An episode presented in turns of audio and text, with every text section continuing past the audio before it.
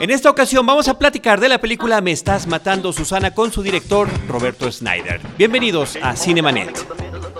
El cine se ve, pero también se escucha. Se vive, se percibe, se comparte. Cinemanet comienza.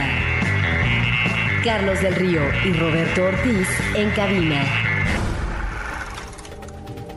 www.cinemanet.com.mx es nuestro portal, es un espacio dedicado al mundo cinematográfico. Yo soy Carlos del Río y a nombre de Paulina Villavicencio, nuestra productora, y de Vianey desde Anchor Sound, les doy la más cordial bienvenida y saludo a Roberto Ortiz. Carlos, pues tenemos el honor eh, de estar ahora con un director que ha estado muy afiliado a la literatura y más de una obra eh, literaria importante se han adaptado y arrojan ya resultados fílmicos.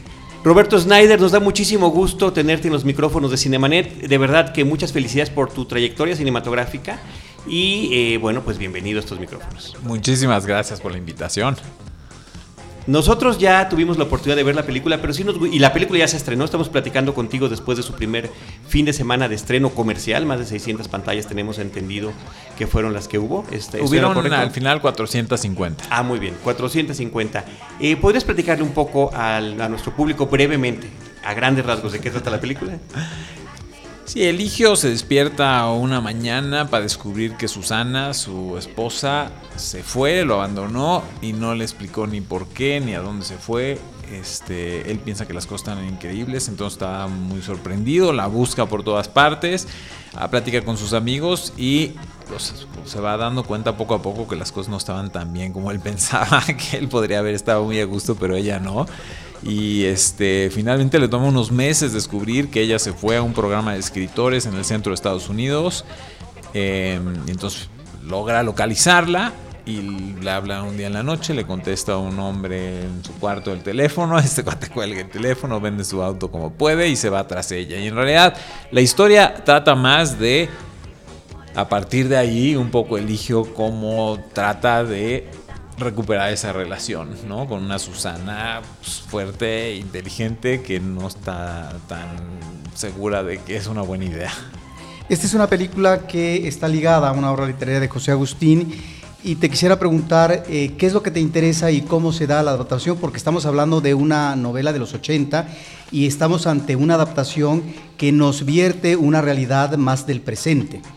Sí, completamente. Yo leí la novela en su momento y me pareció que el personaje de Eligio era increíble porque es profundamente mexicano y se siente narrado con una gran honestidad por Agustín. O sea, reconoces esos momentos, este patéticos que tiene uno a veces, ¿no? En las relaciones de pareja eh, y contado pues con el corazón en la mano por un, de un hombre apasionado, ¿no? Por una mujer y las dificultades de, las relaciones de pareja en general, ¿no? Entonces, yo creo que Agustín lo hace con un gran sentido del humor y eso para mí es indispensable. A mí me parece que en el cine... Eh, el cine que a mí me gusta tiene que tener una dosis de humor y si es severa como esta, mejor. Hablando de un poco de las diferencias que hay entre la época en la que transcurre la novela original, que es, como dice Roberto, eh, Tutocayo, a principios de los 80 y este 2016 en el que estamos viviendo, cuando la facilidad para encontrar a alguien se puede dar a través de Internet, de las redes sociales, del teléfono inteligente, del WhatsApp, del Facebook, me parece que es muy interesante eh, y sencilla al mismo tiempo la resolución que brindas al espectador. Fíjate que eh, a la hora de adaptarlo, surgió esa pregunta y pensamos que podía llegar a ser muy complicado. Dijimos, bueno, claro, en la novela ella desaparece y él no la puede encontrar. ¿Eso será factible hoy en día? O sea, ¿alguien puede desaparecer así? Y nos dimos cuenta de que sí. O sea, lo piensas un poquito y dices, claro, si ella se desconecta de sus redes sociales, este, pues ya estuvo. la genialidad me parece que es dejar el teléfono allí. Sí. Eso me parece que es, que es eh, tan sencillo como genial, ¿me explico? Sí, además pon tú que lo pagaban juntos o lo que sea, y le dice, ahí está tu teléfono, ahí está la chequera, este, me largué. Y entonces, pues sí, ella la busca en las redes sociales, le manda mensajes, no hay respuesta y no postea nada. Este, entonces, pues, lo único que sí fue importante a la hora de adaptar es ver que eso sería el primer recurso de una pareja joven, ¿no? Obviamente por ahí es donde la va a buscar. Ahora, esta es una película que a mí como espectador eh, me genera muchas emociones, pero también eh, me salta eh, una interrogante. Creo que es una película que empieza en tono de comedia, que hay elementos jocosos y además muy divertidos, y que luego se convierte en un drama en un drama eh, que está planteando situaciones muy difíciles en términos de la relación amorosa y lo complejo que ello implica. Si de por medio está el machismo, ahorita hablaremos de eso. Y después creo que entra la vertiente finalmente de comedia romántica. Eh, ahí es donde yo te quisiera preguntar porque me parece que son pasos narrativamente afortunados. Gracias. Eh, fíjate que si yo esto de definirla como comedia, yo, en general sí la siento que, fundamentalmente es una comedia, pero a mí siempre me ha gustado eh, navegar ese borde fino que puede haber a veces entre qué es un drama y qué es una comedia. Este, si ves Arráncame la vida, creo que es un poco más claramente un drama, pero el sentido del humor también fue muy importante para mí. Dos crímenes sí es más claramente una, comedia. Y en este caso yo creo que sí es una comedia, pero que habla como muy en serio de, ciertos temas, ¿no? Este, y que lo que quisimos es no sacarle a eso. O sea, se vale eh, hacer un poco el tránsito del personaje, que es un tipo muy divertido, muy vital.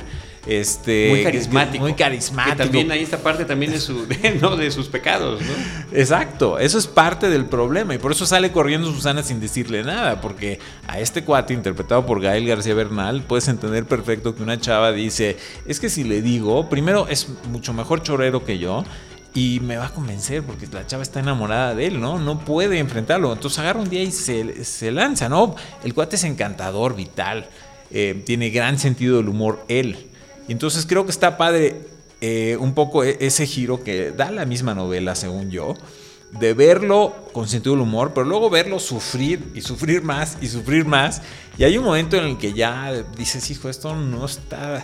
Es más, si me estoy riendo, ¿por qué me estoy riendo? Soy un enfermo mental, ¿no? Este, y, y es chistoso, en el cine la gente se sigue riendo en momentos pues, que yo siento, no, no todo el tiempo, agarra obviamente un tono un poco más serio, pero ah, siempre siguen habiendo risas. Y yo creo que, está bien, ¿no? Porque eh, es un poco la intención de vivirlo como en plan realista y no sacándole al drama que hay en esta situación, pero al mismo tiempo manteniendo un poco el sentido del humor de que pues somos un poco absurdos de pronto los seres humanos, ¿no? Ahora, en eh, esta línea del personaje central que está magníficamente interpretado por Gael García, creo que la pareja principal está em, escogida con fortuna, eh, encontramos un personaje que, eh, dices tú, muy mexicano, sí, con gran sentido del humor, sí, pero que está de por medio el, el semblante machista.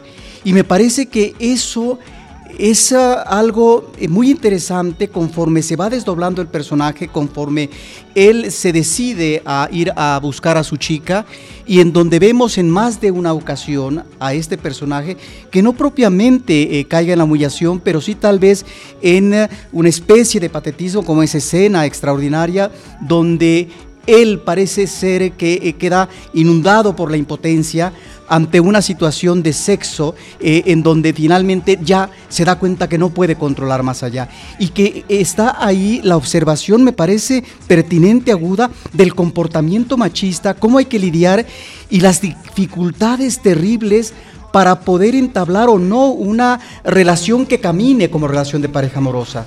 Sí, porque creo que lo que hay en el fondo en estas actitudes machistas en general es inseguridad. Entonces, de eso va. Este personaje es profundamente inseguro como hombre. Entonces, pues José Agustín lo pone a enfrentar las cosas que más puedan poner en duda su, virilidad, su masculinidad, ¿no? Entonces, y él saca una profunda inseguridad, ¿no? Ahí. Es más, él tiene que vivir esos miedos de alguna manera para poder quizás crecer un poco más allá de esas actitudes machinas que, que lo que hacen es esconder, proteger esa, esa profunda inseguridad, esos miedos de él. Y hablando de esa inseguridad, justamente nos remitimos al título de la película, que es la primera vez que pones un título distinto al de la fuente original literaria. Sí, la verdad eh, me, resulta doloroso porque son novelas que yo admiro profundamente y que las llevo a sentir muy propias. Entonces de pronto es como cuando el distribuidor me propone vamos a cambiar el título, es como si te dice alguien, oye, cámbiale el nombre a tu hijo, ¿no? dices, óyeme, no, espérate. Para mí es ese, funcione o no. Pero hubieron razones muy concretas en este caso. Por una parte, eh, íbamos a salir con semanas, ya después se convirtió en meses, pero en teoría salíamos con tres semanas de diferencia con desierto, con Gael también. Entonces dijimos ciudades desiertas, desierto, confusión, ¿no? Por otra. José Agustín empieza la novela narrando desde el punto de vista de, Susana. de ella, que eso se omite de la película. Se omite en la película. Y esa parte la, terminamos viendo, de eso sí me acuerdo, que era toda la historia de ella hasta que un momento dijo, pues ya no le dije nada, ¿no? Exacto. Cuando llevaba ya, ya un rato preparando todo para irse. Exacto.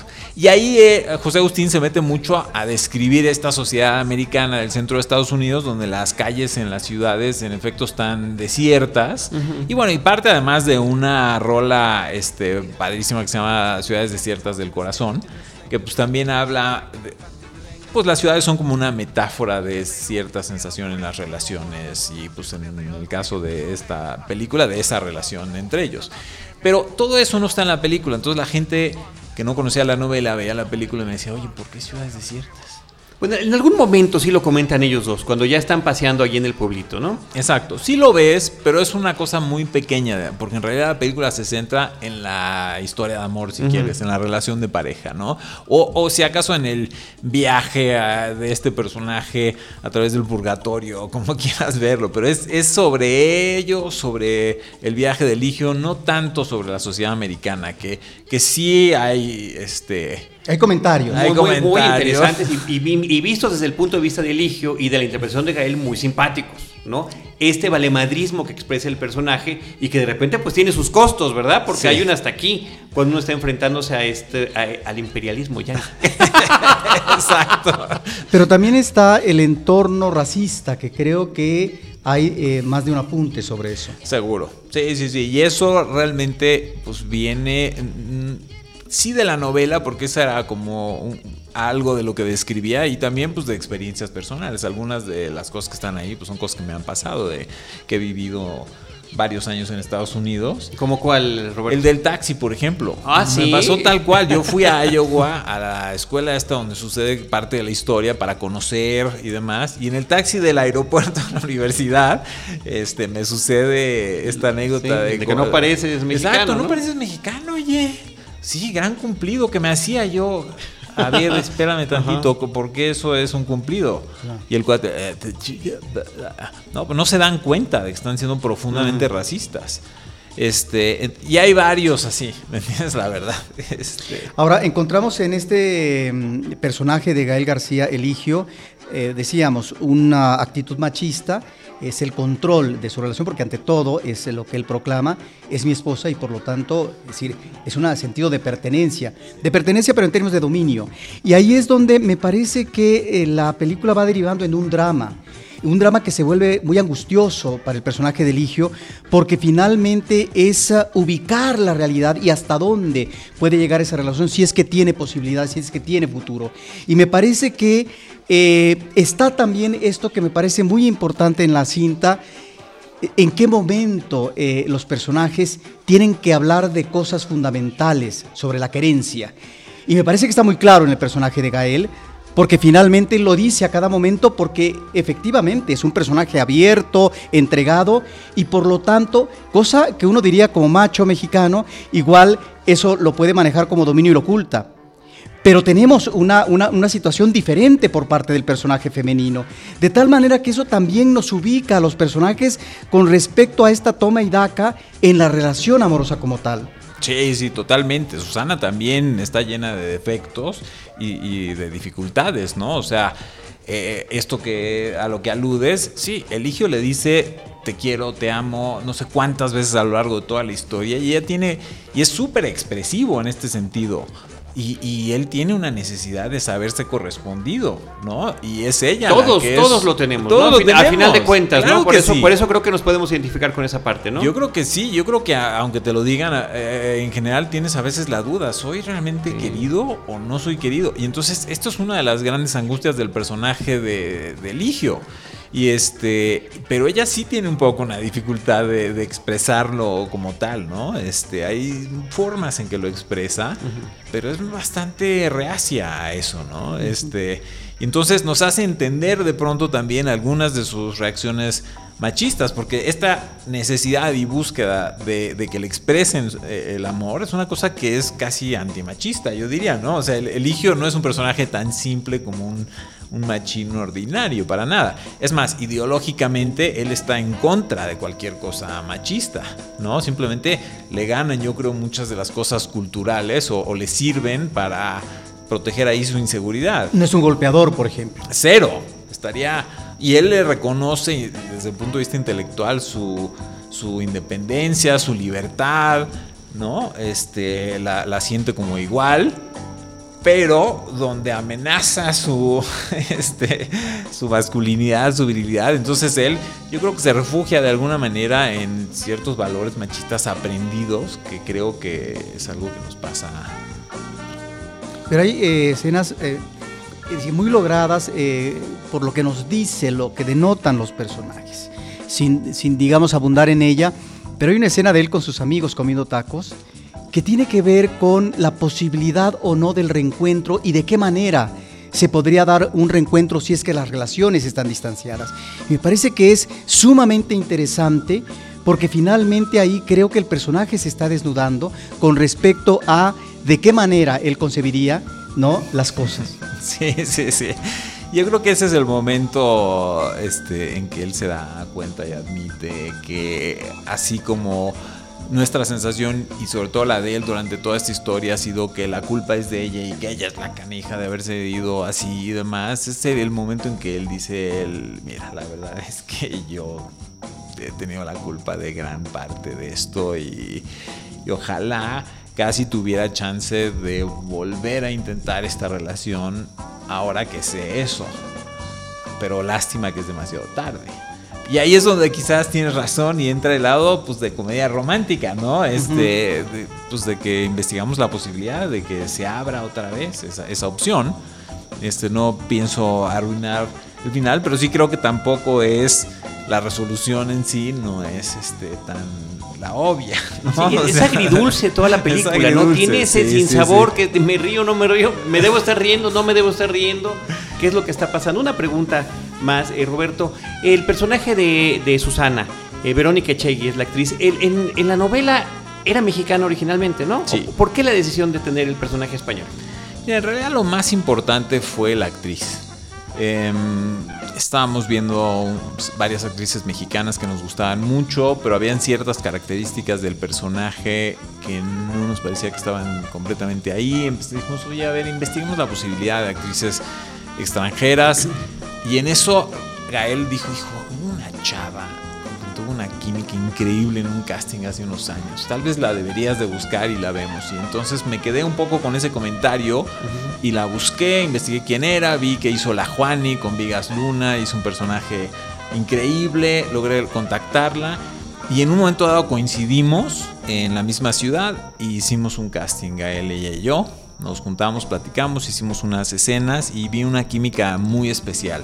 Entonces luego nos sentamos a analizar y dijimos, hay realmente desventajas en que esta chica no sea mexicana. Eh, muy buena actriz, entonces podía haber trabajado el acento y la podíamos haber hecho mexicana. de, hecho, de hecho, lo que le pedí es que suavizara su acento y lo hiciera como de una española que lleva muchos años viviendo en México. Creo que lo hizo excelentemente bien.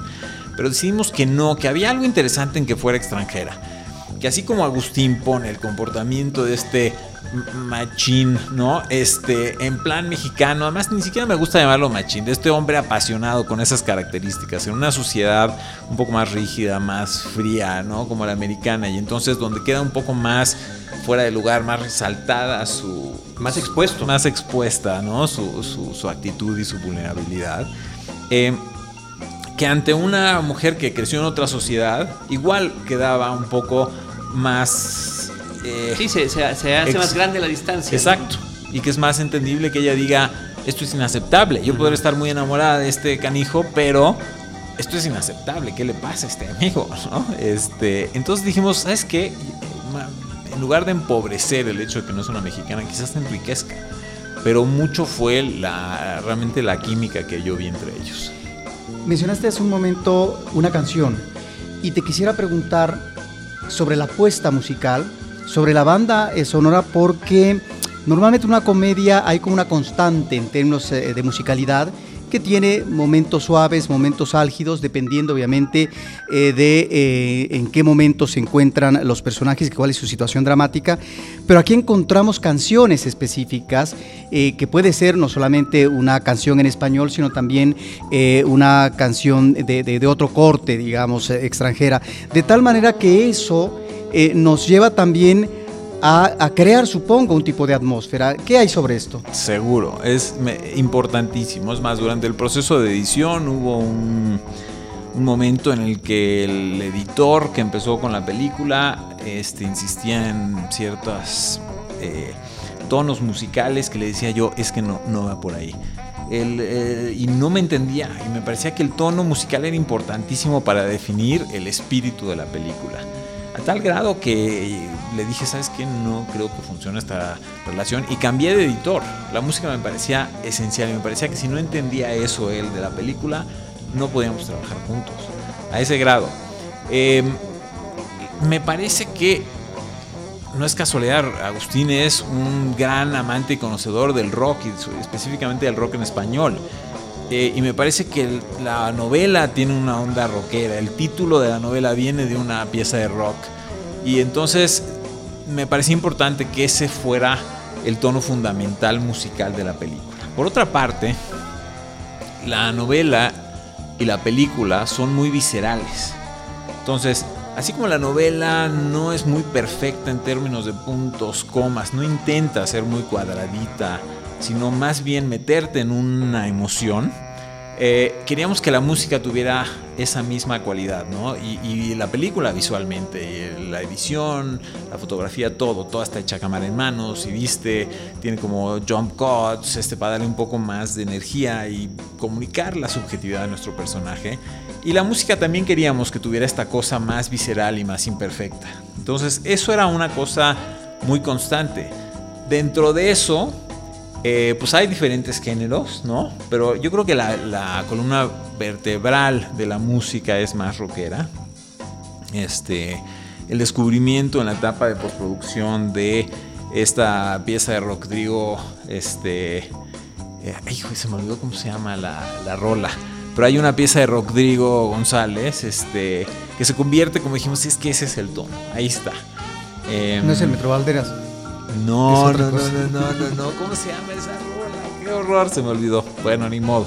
Me declaro incompetente. yo, sí. Este, pero, pero me parecía que ese espíritu estaba muy bien reflejado y, y, pues sí, más allá de eso, pues nos dimos la libertad también de, digamos, en el momento en que él regresa a México, este, más que una cosa rockera, quisimos darle una cosa este, en otro tono. No, no, quiero echar a perder demasiadas cosas, pero, pero que sí que tenían que ver con la emoción de distintos momentos. Pero fíjate, una, una, la banda que finalmente tiene más rolas en la película y que hace parte del score incluso, es una banda amateur que encontramos eh, tejana, eh, que se llama Piñata Protest. Y me parecía que tenía una onda como muy visceral, muy aguerrida. Em, un sonido muy padre e imperfecto. Este, y entonces, eh, pues dijimos, eh, ellos, ellos reflejan un poco esta visión que queremos. Y la verdad está, a mí me gusta mucho la, música que, que metimos de ellos y que hicieron ellos también para la película. Te preguntaría por qué has apostado eh, en más de una ocasión por la literatura, porque no es notorio, sí es cierto, el cine mexicano a través de su historia tiene muchas adaptaciones de diferente tipo de literatura, no solamente mexicana, sino extranjera, eh, etcétera. También a veces ha dependido, en, el caso de la cinematografía nacional, de presupuestos. Si se trata de una adaptación, bueno, Arráncame la vida, obviamente es una película de gran presupuesto eh, que, es, que está en la trayectoria pero has apostado y estás en esa línea eh, en relación directa con las adaptaciones de la literatura, cuando vemos otros cineastas que prefieren los guiones originales u otro tipo de historias. El cine mexicano contemporáneo en su mayor parte está lleno de autores que eh, están escribiendo sus propias obras y eh, podemos inclusive decir que en algunas ocasiones el premio Ariel a mejor guion adaptado ha quedado desierto porque no hay quien vaya por él, ni siquiera quien pueda quedar nominado. Y tú en tus tres largometrajes, a lo largo de todos estos años eh, de, de, cineasta, pues ahí has apostado por esas adaptaciones, ¿no? Invergüengoita, Ángeles Mastreta y ahora José Agustín. Es que hay unas cosas increíbles en la literatura mexicana, la verdad, este, y me parece que es un desperdicio no llevar esos, esas grandes obras de grandes autores. Em, y sobre todo me he enamorado de, personajes, ¿no? Que es una de las cosas que a, mí me parece la columna vertebral de cualquier historia. Y, pues sí, yo he intentado escribir guiones eh, he escrito cosas que quizás estén bien, no sé, algún día igual me animo a filmar alguno de ellos, pero eh, estas obras literarias me han entusiasmado por suficiente tiempo para lograr pues, llevar a, buen fin los proyectos. Em, no es tan deliberado, han sido los proyectos de los que me he enamorado. Em, y ahora pues ya se convirtió en una trilogía. Yo mismo me planteo, Ok, esta es mi trilogía de literatura mexicana de los ochentas, ¿no? Ok, y ahora... ¿Y ahora qué sigue? ¿Y ahora qué sigue, no? La hacemos tetralogía, todavía debe haber otra, otra pieza por ahí. Una tetralogía, sí puede ser, ¿me entiendes? Porque la verdad es que sí hay una bola de novelas que me parece que están increíbles para llevar al cine. Y que además hay una cosa curiosa, la gente piensa, no, no, es más como de autores llevar. Y yo lo que me he dado cuenta es que no hay obviamente una pretensión de autor en, mi caso, la verdad, pero sí me doy cuenta que las tres tienen una bola de similitudes increíbles, las tres películas, siendo que son novelas muy distintas, ¿no? De autores con voces muy distintas. Entonces es inevitable eso, finalmente tú acabas hablando desde tu punto de vista y de cosas que a ti te mueven. Entonces, si las hago, a pesar de que trato de ser fiel, termino haciéndolas muy propias. Es la realidad. Casi, eh, no sé si es, eh, no es por diseño, pues, pero así, así funciona. ¿Qué recuerdas ahorita, por ejemplo, a esta distancia de dos crímenes que te parezca particularmente interesante platicar, comentarnos alguna anécdota de su producción, de la selección del reparto, del humor que conseguiste finalmente eh, plasmar en la pantalla? Es una película muy querida y muy recordada todavía. Sí, fíjate. Digo, hay, hay muchas cosas. Em, una cosa que, fue bellísima es trabajar con Arturo Márquez en la música, fíjate, ahorita me, estoy acordando, eh, yo, yo decía, hijo, qué música esta película, no, no, no lograba darle y busqué a un compositor con mucha trayectoria, vino, vio mi película y me dijo, ¿sabes qué? Yo no soy el compositor, pero yo, yo sé el compositor para ti. Y entonces dijo, es un chavo joven, este, y pues te voy a dar un cassette porque es un alumno mío y este y creo que es el autor para, para esta película. Ahora, en las tres has tenido muy buen reparto actoral. Sí, buenísimo. Sí, sí, sí, fue increíble. Pues Damián, Dolores, este, increíbles. Pero bueno, entonces escuché el danzo número 2 en esa ocasión, no conociéndolo, y dije, wow, ¿quién es este cuate? Y bueno, fue un agasajo trabajar con Arturo. Pero sí, en efecto, eh, tuve la, suerte, yo creo que tiene que ver con que son novelas que conectaron con, los repartos, que incluso a mis 29 años que estaba yo haciendo dos crímenes, pues creyeron en mí grandes actores, aunque la verdad no eran tan conocidos ninguno de ellos, o sea, Damián Alcázar era su primer protagónico, ese. Este, quizás Dolores sí estaba teniendo un gran momento, ¿no? Este, Heredia ya, em, pero Chucho Pedro Pedro Armendáriz. Pedro Armendáriz había sido mi jefe durante varios años en, una empresa. Este, entonces, pues yo tenía esa relación con él. Él me ayudó mucho a, armar esa, e, ese reparto, este, a tener acceso con algunas gentes. Em, pero sí, pues fue, fue un, reparto muy padre, le tengo mucho cariño. Eh, José Carlos Ruiz, increíble. Este. No la he buscado, pero ahorita está disponible en algún formato, eh, Dos Crímenes. Sí, sí, sí, por ahí andaba en... en DVD todavía. Fíjate que ahorita justamente Bueno, la una estoy. plataforma. Ajá.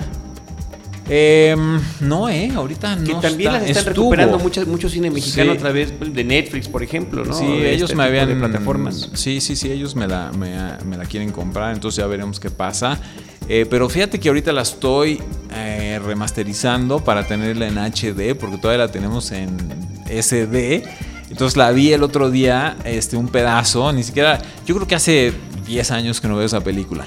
Pero vi un pedazo y dije, este, pues sí, este formato ya no está padre para la gente que se acostumbró al HD. Y entonces justo la semana que entra la estamos pasando a HD. Ah, pues es una gran noticia, es una sí, gran yo ahorita noticia. no la he querido sacar hasta que no tengamos la nueva versión para que se vea, pues como se veía en pantalla. Porque además Claro. está en 4x3, ¿me entiendes? Lo cual es un insulto. Es la Está mitad del cuadro que filmamos. sí.